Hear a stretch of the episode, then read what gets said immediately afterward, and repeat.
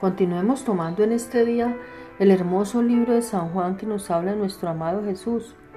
Padre, leemos tu palabra en el nombre de Jesús. Vamos en el capítulo 10. De cierto, de cierto os digo, el que no entra por la puerta en el redil de las ovejas, sino que sube por otra parte, ese es ladrón y salteador. Mas el que entra por la puerta, el pastor de las ovejas es. A este abre el portero y las ovejas oyen su voz, y a sus ovejas llama por nombre y les saca.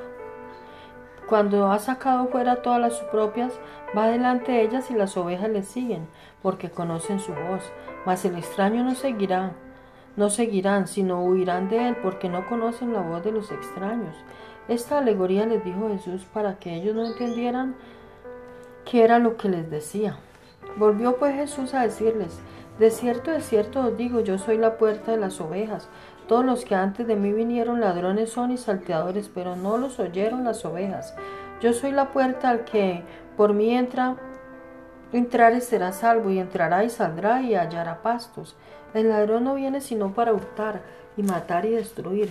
Yo he venido para que tengan vida y para que la tengan en abundancia. Yo soy el buen pastor, el buen pastor su vida da por las ovejas. Mas el asalariado y que no es el pastor de quien no son propias las ovejas, ve venir al lobo y deja las ovejas y huye, y el lobo arrebata las ovejas y las dispersa. Así que el asalariado huye, porque el asalariado, porque es asalariado y no le importan las ovejas. Yo soy el buen pastor y conozco mis ovejas y, y, las mías me conocen, así como el Padre me conoce y yo conozco al Padre y pongo mi vida por las ovejas. También tengo otras ovejas que no son de este redil, aquellas también debo traer y oirán mi voz y habrá un rebaño y un pastor. Por eso me ama el Padre, porque yo pongo mi vida para volverla a tomar. Nadie me la quita, sino que yo de, mí mismo la pongo. Tengo poder para ponerla y tengo poder para volverla a, tomar. Este mandamiento recibí de mi Padre. Volví a, a ver Volvió a haber disensión entre los judíos por estas palabras. Muchos de ellos decían, demonio tiene y está fuera de sí, ¿por qué le oís? Decían otros, estas palabras no son de endemoniado.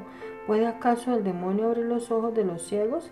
Celebra, celébrase, celebrase en Jerusalén la fiesta de la dedicación. Era invierno y Jesús andaba en el templo por el pórtico de Salomón. Y le rodearon los judíos y le dijeron, ¿hasta cuándo nos turbarás el alma si tú eres el Cristo? Dínoslo abiertamente. Jesús le respondió, os lo he dicho y no creéis, las obras que yo hago en nombre de mi Padre, ellas dan testimonio de mí, pero vosotros no creéis porque no sois de mis ovejas, como os he dicho. Mis ovejas oyen mi voz y yo las conozco y me siguen, y yo les doy vida eterna y no perecerán jamás, ni nadie las arrebatará de mi mano. Mi Padre que me las dio es mayor que todos y nadie las puede arrebatar de la mano de mi Padre. Yo y el Padre somos uno.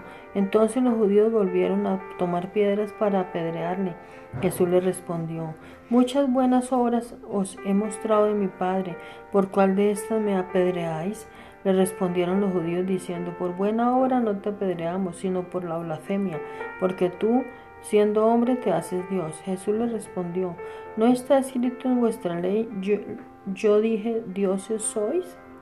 Si llamó dioses a aquellos a quienes vino la palabra de Dios y la escritura no puede ser quebrantada, a, al que el Padre santificó y envió al mundo, vosotros decís, tú blasfemas porque digo, hijo de Dios soy. Si no hago las obras de mi Padre, no me creéis, sino mas si las hago, aunque no me creáis a mí, creed a las obras, porque conozcáis y creáis que el Padre está en mí y yo en el Padre. Procuraron otra vez prenderle, pero él se escapó de sus manos y se fue de nuevo al otro lado del Jordán, al lugar donde primero había estado bautizando Juan y se quedó allí. Y muchos venían a él y decían, Juan, a la verdad ninguna señal hizo, pero todo lo que Juan dijo de éste era verdad y muchos creyeron en él allí. En el nombre de Jesús hemos leído tu santa palabra. Amén.